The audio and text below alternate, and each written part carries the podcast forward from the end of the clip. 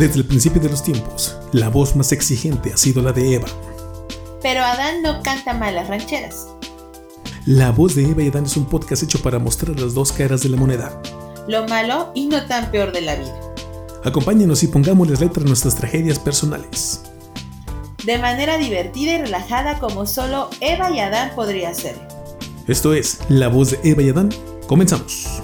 Comenzamos. Hola, ¿qué tal gente? Bienvenidos a un nuevo episodio de La Voz de Eva y Adán. Mi nombre es Jorge Luis El Santo Hernández y seré su Adán muerto esta noche. Y conmigo se encuentra... Hola amigos, es un gusto saludarles. Mi nombre es Alex Lovewood Rodríguez y esta noche seré su terrorífica Eva. Oh, ¿Cómo bien. estás, George? Muy bien, Alex, te doy la, la bienvenida a este segundo episodio que nos tocó hacer un especial de Halloween para esta quinta temporada de La Voz de Eva y Adán y esperemos que lo que vamos a comentar esta noche, que aparte de todo va a ser terror de la vida real, este, le guste mucho a la gente que nos llegue a escuchar, porque, bueno, pues en este especial de Halloween queremos dejarlo todo para ustedes, gente que nos escucha. ¿Cómo ves, Alex? Muy bien, me parece excelente que en esta temporada nos haya tocado justamente esto de, de Halloween y algo interesante que mencionas. Justamente es que, bueno, al menos el tema del día de hoy, no vamos a tocar una cuestión de paranormal o brujería o algo por el estilo, sino algo muy cierto que es este muy muy real y que hay que tenerle como que más más miedo al vivo que al muerto, ¿no? Ese va a ser, es fíjate que ese va a ser el, el, el ¿cómo se llama? El, el refrán, el lema de este, de este episodio de hay que tenerle más miedo a los vivos que a los muertos.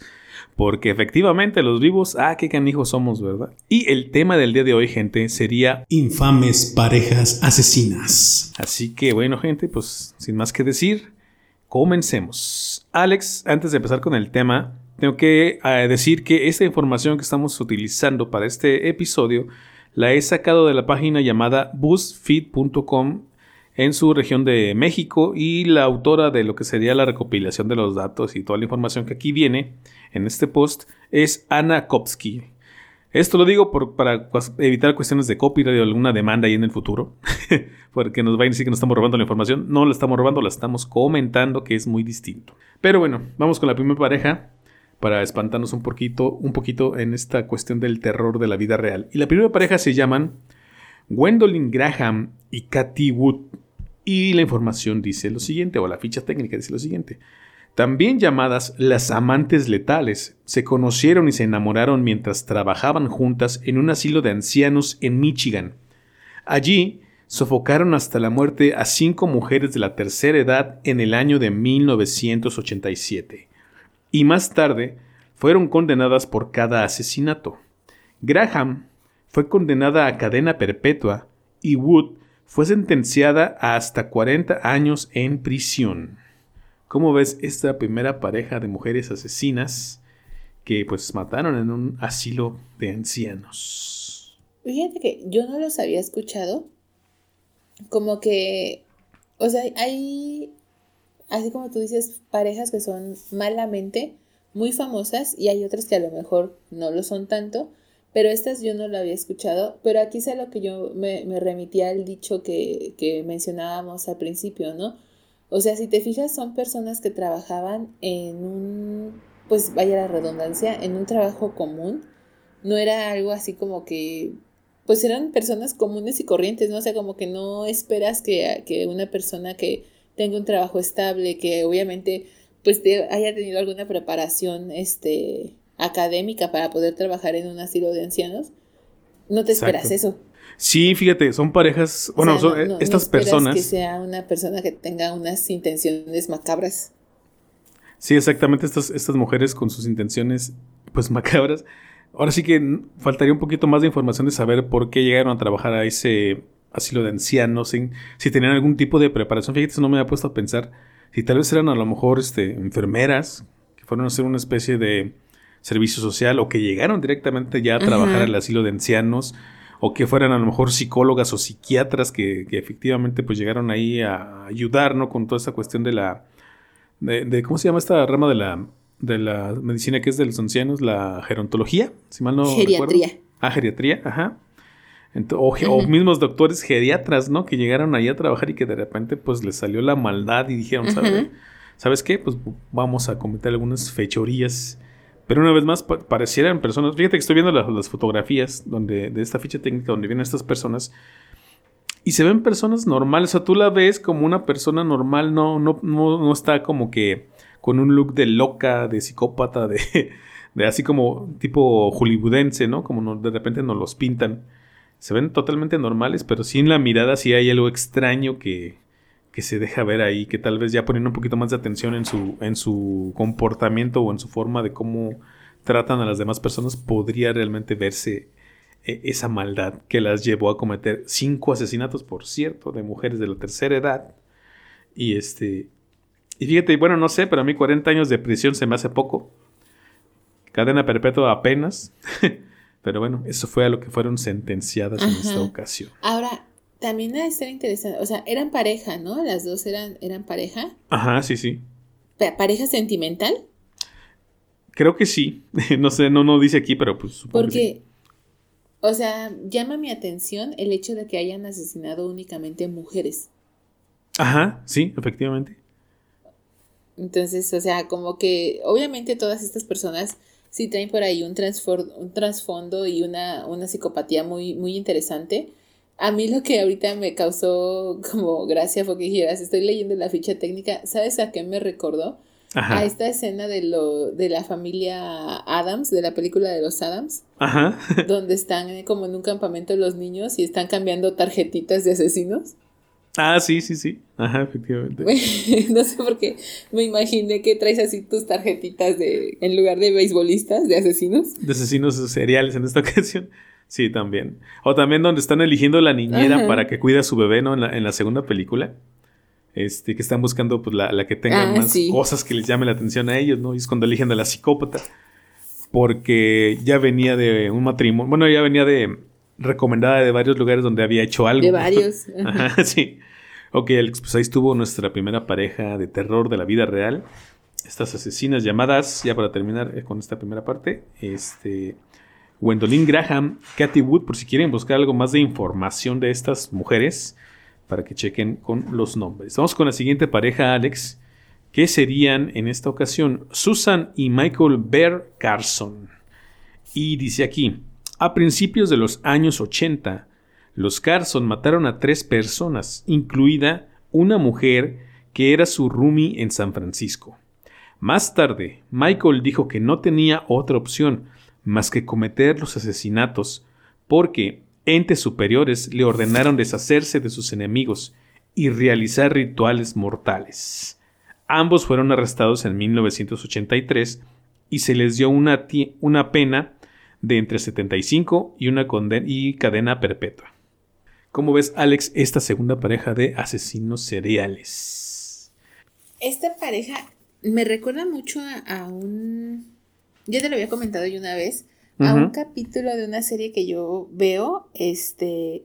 Que, que justamente hay un, un capítulo donde ponen este afuera de una universidad de estos letreros, como que es bien común en Estados Unidos De los roomies. eh, Ajá. poner letreros así en, ajá, de los roomies. O sea, aquí siento que es más difícil en México que, que, bueno, al menos que seas estudiante, porque como que en estudiantes sí es muy dado así.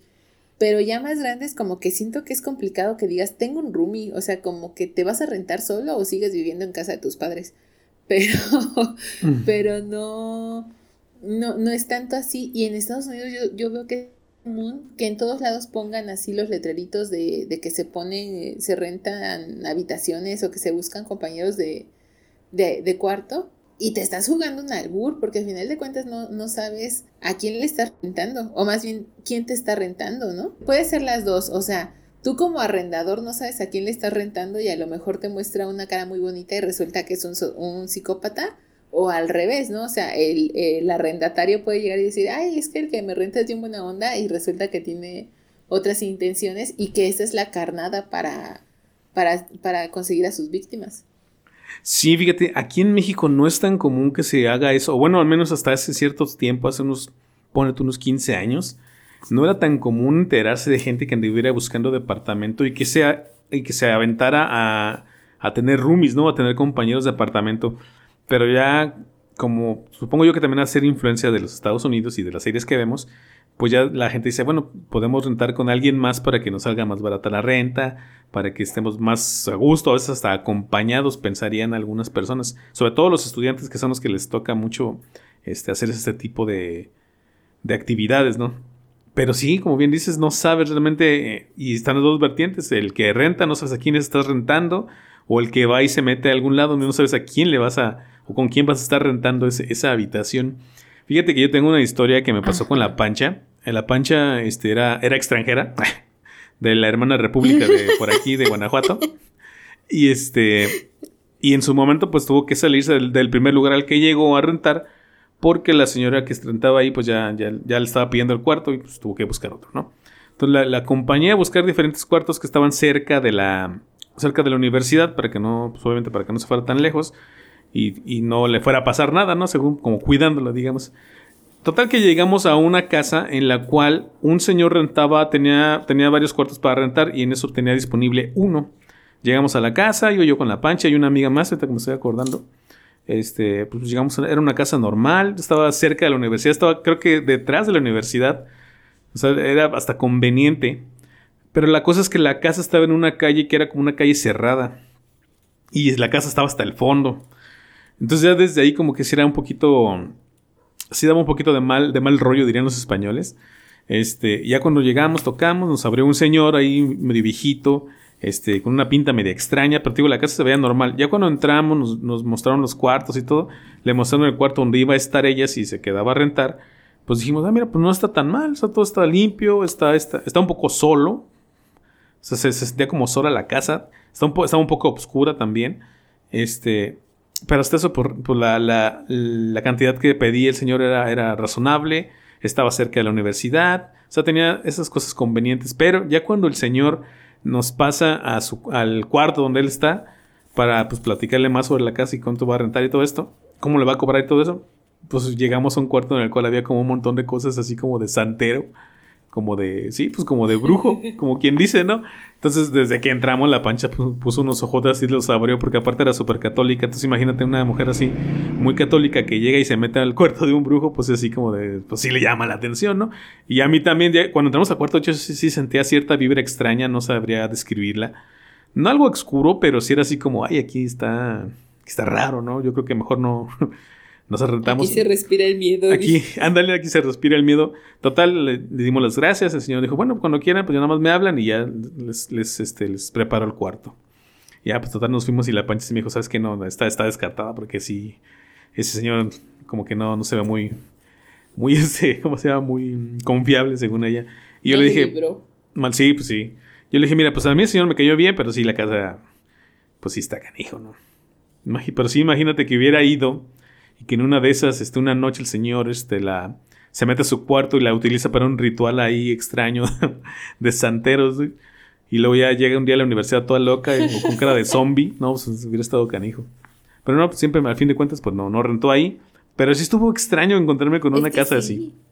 Es que te, te arriesgas a, a, muchos. Efectivamente, Alex. Vamos con la siguiente pareja, Alex, de terror de la vida real. Y la siguiente pareja son Carla Jomolka y Paul Bernardo. Y la ficha técnica dice lo siguiente.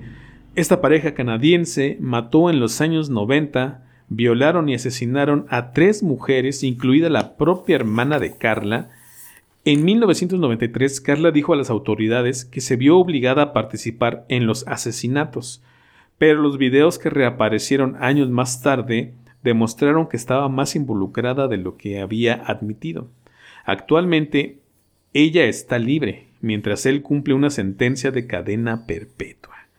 ¿Cómo ves, Alex, esta pareja de asesinos? Fíjate que ahorita que lo analizo, esta pareja me remonta mucho a otra parejita que hubo aquí muy famosa en México. Ajá. De, de, en Monterrey, del caso de Cumbres. Ah, sí, sí, sí, de Diego Santoy, no me acuerdo cómo se llama y que también supuestamente, ajá, y, y, que también se supone, o bueno, el chico este alega que la muchacha también estuvo involucrada y que de hecho ella fue la headmaster, la, la que planeó todo, y a final de cuentas nada más lo tienen condenado a él y ella está libre. Exactamente, no, y aparte, aparte él en la cárcel, este, Ya hasta tiene pega, creo que hasta se casó en la cárcel hace poquito. Hubo un reportaje donde estaban recordando lo que los acontecimientos de Cumbres. Y precisamente ya la chica, pues ya como que ya se zafó de todo eso, ya hasta cambió su nombre y creo que hasta vive en Estados Unidos o en otro lado. Y él pues se quedó en la cárcel y ahí consiguió pareja y ya se casó con una persona que está fuera de la cárcel, una mujer, y pues está pensando en rehacer su vida después de las fechorías que, que hicieron en esa ocasión en Cumbres. Ahí es donde yo digo, no manches, o sea, ¿cómo tú como mujer o como hombre, si en ese caso contrario, puedes estar tan mal que te gustaría involucrarte con una persona, una que está en la cárcel y que al final de cuentas no vas a ver, como por ejemplo en el caso que este que me, comentas de, de, Diego Santoy. Ajá. Y dos, con nuestro caso original, o sea, ¿en qué momento ves que tu pareja hace algo que está mal y decides ser partícipe de ello? Exacto, sí, sí. Yo también. te parece que está cool, o sea, como que no me cuadra. Sí, exactamente. Yo también me pregunto en qué momento. Es que a fin de cuentas los dos son psicópatas, quiero, quiero pensar, porque ponle tú, el, el hombre en esta ocasión, hablando de la pareja original de la que tenemos este, analizando, que serían este, Carla Jomolka y Paul Bernardo. Pone tú que el hombre está loco y es un psicópata, ya le gusta matar, pero se enamoró, ¿no? Encontró el amor este, pero en qué momento la mujer, al momento de ver lo que está haciendo pues, estas fechorías, dice o piensa, ay, bueno, pues ya, es mi, es mi cruz, ¿no? Esta es mi cruz y tengo que aguantarla. O, tal vez ella misma también lo disfrutaba, pero como que no se soltaba, ¿no? ¿no? Como que todavía se contenía. Pues bueno, Alex, así es cuando se juntan las, el hambre y las ganas de comer y pasan estas fechorías tan, tan horrendas, este terror de la vida real. Alex, vamos con la siguiente pareja, que es una pareja esta vez sí más famosa o que más gente la puede ubicar porque pues, han hecho películas, se han hecho series, capítulos de series, este, contando un poco la historia de esta pareja. Y la siguiente pareja sería Bonnie Parker y Clyde Barrow. Y la ficha técnica dice lo siguiente. Los dos se conocieron en Texas en el año de 1930 y con un pequeño grupo de amigos comenzaron a robarle a las personas. Asesinaban a cualquiera que intentara intervenir, por lo que la mayoría de sus víctimas eran policías.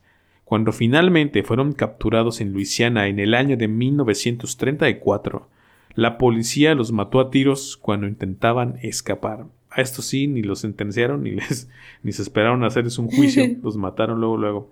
¿Cómo ves, Alex, esta pareja que sí es un poquito ya más famosa? Es, es yo creo que de las que has mencionado, la única que yo reconozco.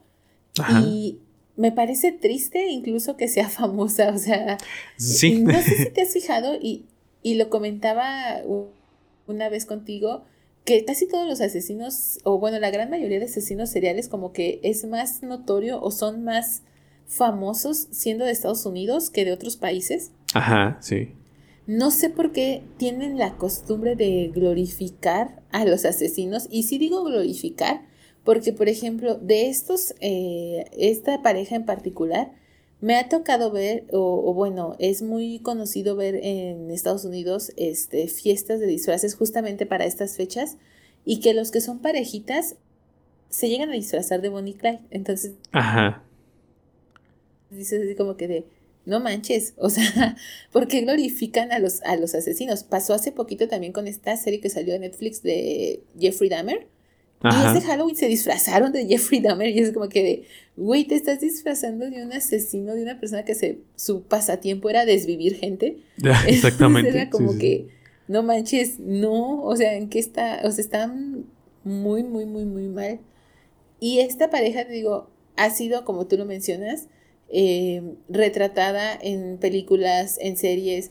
Hay un, yo soy muy, muy, muy fan de estas series de tipo policíaco y hay una parte particular que a mí me encanta, que se llama Criminal Minds.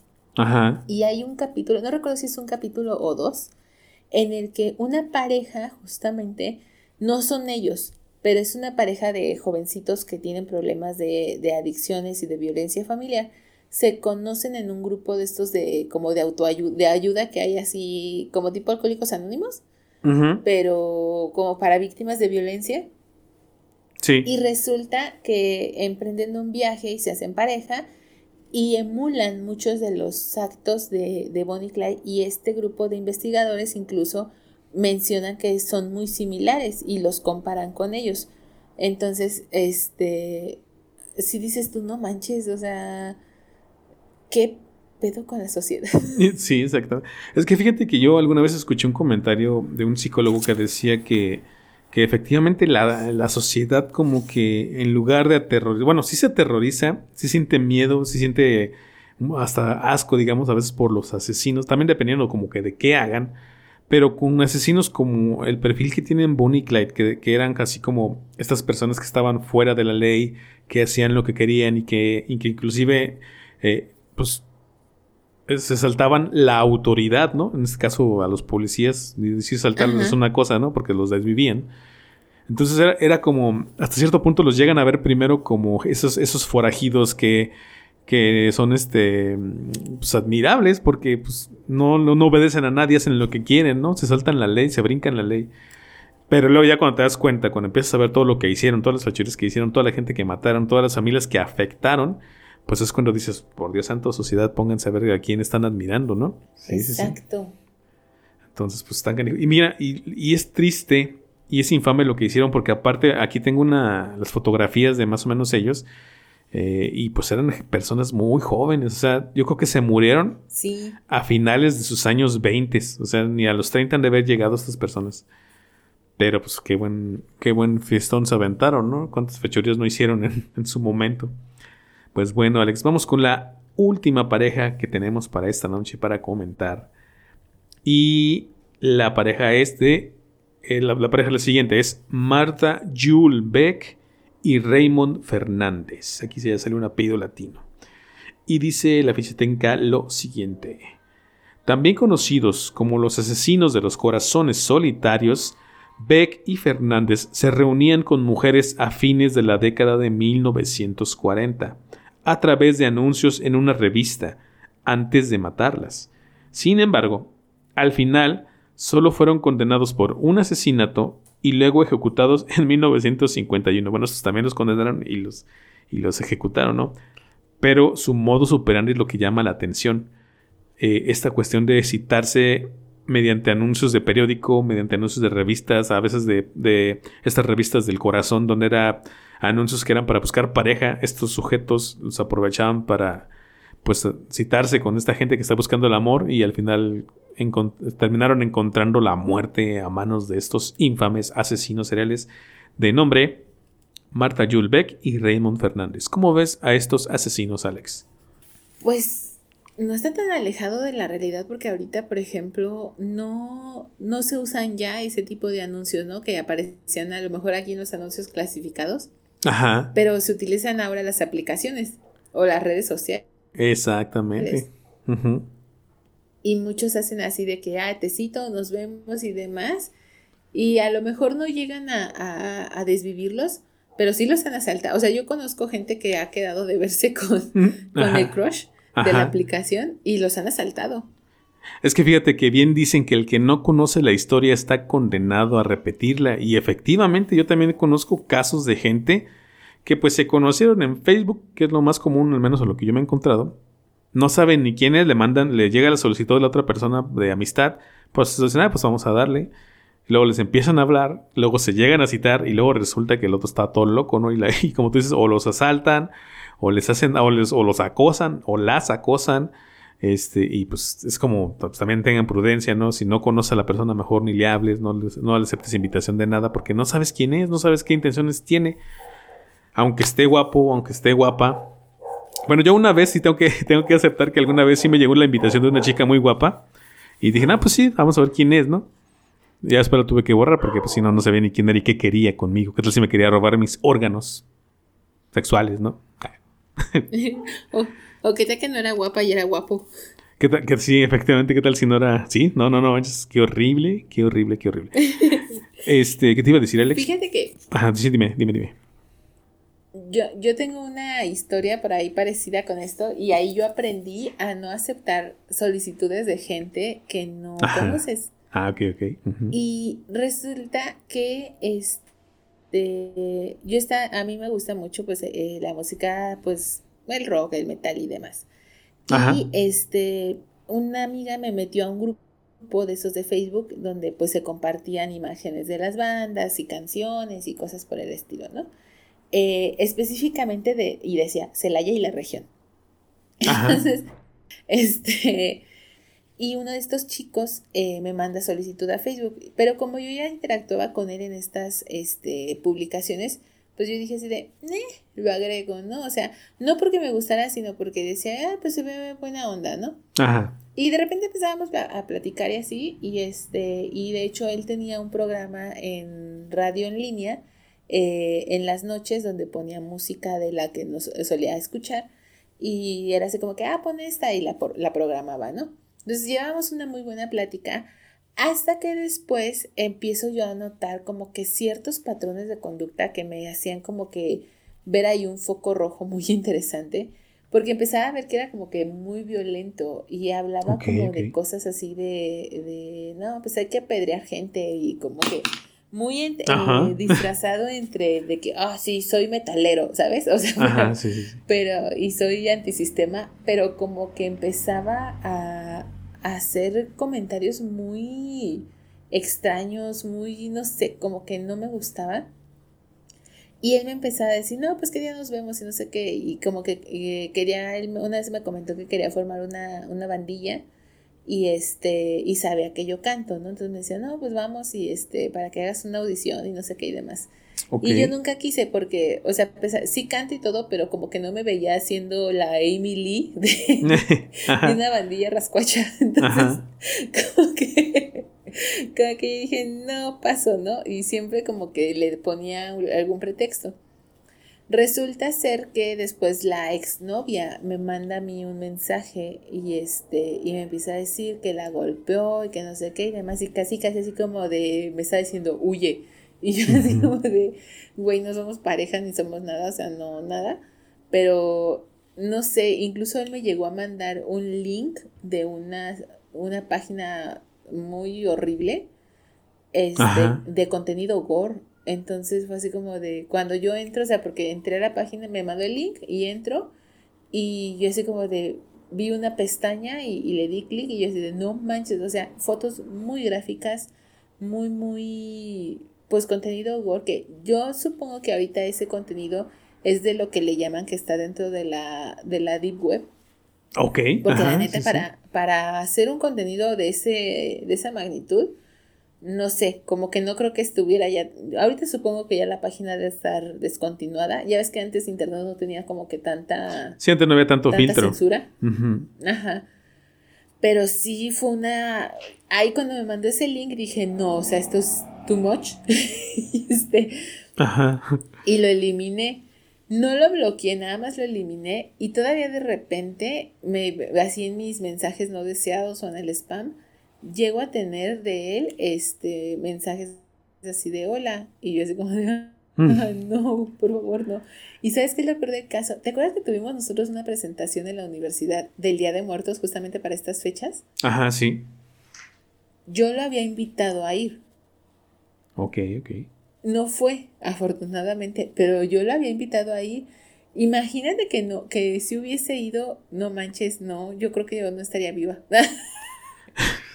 Esta es una bolsa, ¿no? ese día tú me acompañaste. Sí, tú me acompañaste a casa en la noche porque ya era muy tarde cuando salimos de la universidad. Sí, Pero sí, si no hubieses estado, no, y este tipo hubiera ido, no manches, o sea, hubiera estado muy, muy caótica la situación. Pues sí, ¿qué te puedo decir?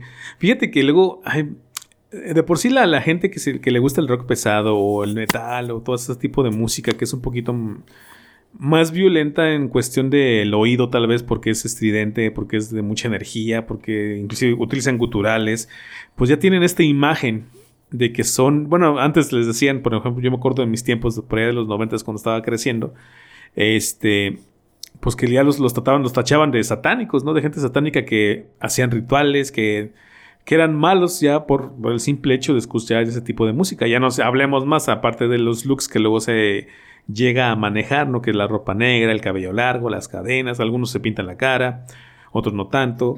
Pero sí es así como... Es cuando te hacen duda, es cuando dices, es que ¿por qué caer en ese cliché, no? ¿Por qué tener ese cliché? Cuando mucha gente de esta que, que, que tiene todo este look y que escucha esta música es gente bien noble, ¿no? Yo por ahí conozco dos, tres que son personas muy nobles, pero que sí les gusta mucho esta, toda esta onda de, de lo dark y lo gótico y todo esto. Pero pues efectivamente, como en todos lados, eh, a la persona, en todos lados hay personas que parecen totalmente normales y pues resulta que salen todos locos, pues ya no se diga en este, en este otro mundo en donde las personas dentro de su mundo son normales, pero pues también no falta el mendigo loco que está ahí que haciendo cosas de más, ¿no? Y luego yo, aparte, no, no entiendo también a la gente que le gusta ese tipo de páginas de gore, porque también eso es como muy común en varias personas que no necesariamente son este, pues podríamos decir, no necesariamente son psicópatas o asesinos, pero que es gente normal que les gusta ver eso. Entonces yo digo, y en aquel tiempo del internet que no tenía censura, yo decía, ¿por qué se meten a ver eso? O sea, ¿qué ganan de estar? O sea, ¿sí? ¿Qué se ganan con ver eso? ¿Qué sienten algo bonito? No sé, o sea, es gente loca, ¿no? Pero, no te, o sea, tú, ahorita dices que no son precisamente psicópatas o algo así, ¿no te has puesto a pensar que a lo mejor se tienen por ahí un dejo de porque, o sea, no es sano, o sea, y no es normal que te guste ver ese tipo de contenido. Ajá, sí, yo también creo que no está normal. Si lo consumes es porque te gusta, te ah. gusta y te causa cierto placer, o sea, no, no un placer sexual, simplemente un placer porque lo ves, ¿no? O sea, Ajá. Y, y, y que te guste que lo busques, o sea, no está, no está sano eso, ¿eh? Algo anda ahí pasando en tu cerebrito hay algo extraño, como quien dice. Fíjate, ahorita me estaba acordando también de casos que he escuchado actualmente de gente que ahora sí voy a remitir a la gente normal del barrio, de la calle, que te encuentras caminando por la calle, este, no hablando de ninguna tribu urbana, como podremos decir de los tarquetos o los punks o los góticos o todo esto. Gente normal así de casa, que me he fijado que le dejan el celular a los niños para que vean lo que quieran en el celular y luego, para amolarlo todavía un más, este, esta gente tiene acceso a chats de WhatsApp donde se van pasando videos donde se ven ejecuciones. Ejecuciones de, pues, del crimen organizado, como ya sabemos que se da mucho aquí en México. Entonces ahí tienes al niño de 5 o 6 años viendo ejecuciones porque el papá irresponsable, que además le gusta ver este tipo de contenidos, le presta el celular al niño, entonces el niño ya crece todo, pues, todo traumado, porque si te trauma, siendo un, a un adulto y, y estando consciente de todo lo que pasa en el mundo, ves ese tipo de de contenido y si, te traumas, así quedas mal. Este, ahora imagínate un niño de 5 años que apenas está conociendo el mundo y que le dejan ese tipo de cosas, pues cómo no, cómo va a crecer ese pobre niño. Y desafortunadamente conozco unos tres casos por lo menos con ese, con estas cosas, con esas cuestiones. Y aparte creyendo o creciendo que ese tipo de cosas es normal. O sea, si mi papá lo trae en su celular al lado de la foto que nos tomó el fin de semana nosotros como familia, pues es lo más normal, ¿no? Es lo más común. Es que sí, es, es, o sea, por ahí es donde digo, gente, por favor, pónganse a pensar. Realmente les gustaría vivir en un mundo en el cual estas ejecuciones o estos tipos de contenidos se, se vea así como si nada y aparte se haga así como si nada. O sea, ahí es donde. Es, este es, fíjate, ahora sí que llegamos a, al terror de la vida real en donde el mismo ser humano se boicotea, ¿no? El ser humano hace que su mundo, que su entorno sea peligroso para él mismo. Entonces, eso es como, ay, santo Dios. Reflexionemos un poquito que lo estamos haciendo, gente. Eh, Alex, hasta aquí el episodio del día de hoy. Dame tus opiniones de este episodio de terror de la vida real. Pues mira, eh, me parece tristemente que hemos, eh, así como lo mencionas ahorita, hemos llegado a un punto eh, como sociedad en el cual estamos muy podridos, muy, muy, muy, podridos y que cada vez esto se ve más normal. O sea, no, los, no deberíamos normalizarlo, pero que lo vemos más, más común, no más normal, sino más común y que ahora ya es muy, pues común que se den este tipo de situaciones. Como lo mencionaba al principio, si te fijas, no estamos hablando de un terror, de una cuestión paranormal o de brujería o de algo por el estilo, sino de algo de la vida diaria. O sea, como yo lo, lo, decía en los primeros casos, o sea, son gente que tienen un trabajo normal, una apariencia normal, que tú los ves y dices, eh, que pueden entablar relaciones eh, normales o relaciones aparentemente normales Ajá. y que realmente en el fondo traen una situación muy, muy negra, ¿no? Muy, muy, muy oscura. Entonces, sí creo que este dicho que mencionábamos al principio de que eh, hay que tenerle más miedo al vivo que al muerto, este, es muy cierto. Sí, sí, sí, efectivamente. Y aquí en nuestra sociedad, con todo lo que hemos venido comentando, pues, eh, como diría el buen Juan Ramón Sáenz, aquí se respira el miedo. A ver si no nos demandan por utilizar esa frase. Los de Radio Fórmula. Pero sí, efectivamente, Por Alex. copyright. Por copyright, sí. Pues bueno, Alex, fíjate que yo también pues, me quedo con la reflexión de, de lo que dijimos ahorita al último, de hay que tener cuidado con todo este tipo de contenidos gore, que antes se encontraba en internet, pero porque tú ibas y lo buscabas y tienes que encontrar hasta las páginas especiales, como el chavo este que, con el que te tocó convivir en algún momento. Y hoy actualmente, pues con los chats de tanto WhatsApp como de Telegram y otros chats que por ahí van saliendo, pues no, no puede ser posible que estés atento a que te manden ese tipo de contenido. Y todavía siendo tu padre de familia, no puede ser posible que dejes que tus hijos vean ese tipo de contenido. O sea, ¿qué estás pensando? ¿Qué estás haciendo con tu vida? No te pones a pensar el daño, porque es un daño el que le estás haciendo a tus hijos, a pesar de que tú creas que, ay, pues se está entreteniendo. O sea, por Dios hay que tener un poquito de ¿Con sentido qué? común. Entonces, gente, por favor, no hagan eso. Eh, velen por su salud mental, porque también es muy importante. Y velen por la salud mental de su familia. Alex, hasta aquí el episodio del día de hoy. Nos vemos en el siguiente. Hasta luego. La manzana ha sido mordida y es tiempo de salir del paraíso, antes de que una vez más nos lleve el diablo.